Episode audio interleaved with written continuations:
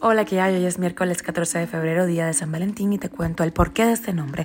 Resulta que en el siglo III, en Roma, eh, el emperador Claudio II el Gótico promulgó una ley por la cual prohibía casarse a los jóvenes para que pudieran así alistarse en el ejército. Ante esto, el eh, sacerdote llamado Valentín decidió desafiar la prohibición y comenzó a celebrar matrimonios en secreto. Por esto fue decapitado. Estas son las noticias que te traigo. Esto es Cuba a Diario, el podcast de Diario de Cuba con las últimas noticias para los que se van conectando. Pollo, cerdo, café, leche. Pese al embargo, las compras de Cuba en Estados Unidos rozan los 350 millones en 2023. Y te traigo un pedacito de la entrevista de esa semana que hice en el Zoom de Diario de Cuba.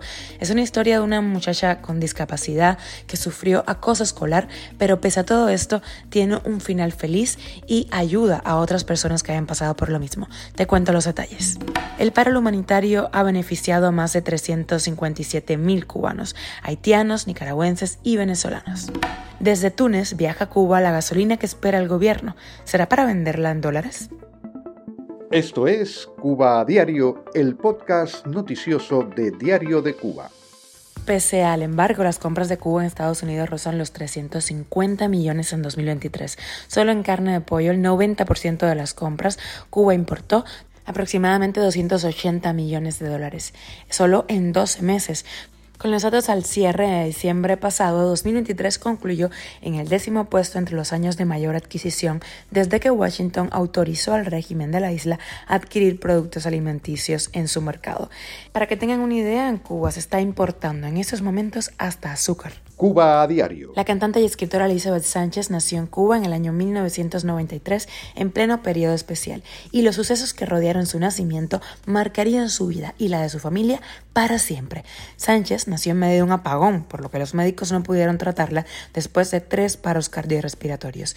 Estuvo 28 días en coma y la parte izquierda de su cuerpo no respondía.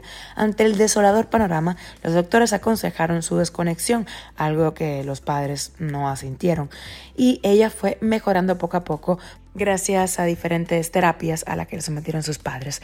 Luego, en República Dominicana, cuando se muda de Cuba, sufre acoso escolar. A todo esto ella se sobrepone y hoy es escritora y apoya a personas que hayan pasado por lo mismo. La escuchamos. Yo tengo una discapacidad que se llama discalculia que es una discapacidad en los números y también eh, es un desorden en los espacios. Eh, no te puedes ubicar bien.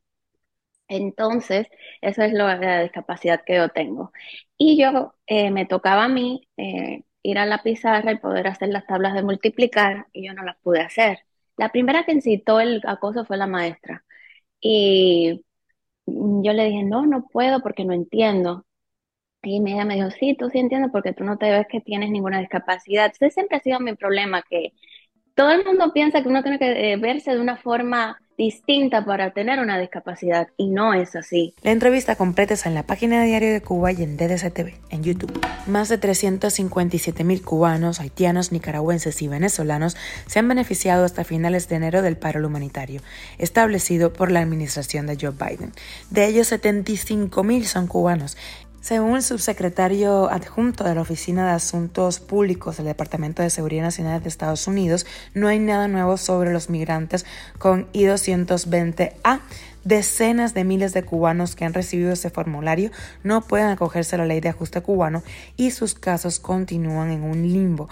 Las personas que han recibido parol y estaban bajo el I-220A son inmigrantes que tuvieron algún tema en el que eran elegibles y los oficiales de migración habían cometido un error, aseguró Luis Miranda. Cuba a diario. Y te cuento que La Habana compró un cargamento millonario de gasolina en Túnez, que llegará a finales de mes a Cuba, en lo que podría tratarse de una operación que permita abastecer los servicios que venderán este combustible en dólares, tal y como fuera anunciado por las autoridades en el paquetazo y que, bueno, se echó para atrás recientemente. El cargamento de 33 mil toneladas tiene un valor aproximado de 26 millones de dólares, sin considerar el costo de flete, y carga 200 280 mil barriles de combustible. Esto es Cuba a Diario, el podcast noticioso de Diario de Cuba, dirigido por Wendy Lascano y producido por Raiza Fernández. Muchas gracias por informarte con nosotros. Que pases un feliz día de San Valentín. Nos escuchamos mañana.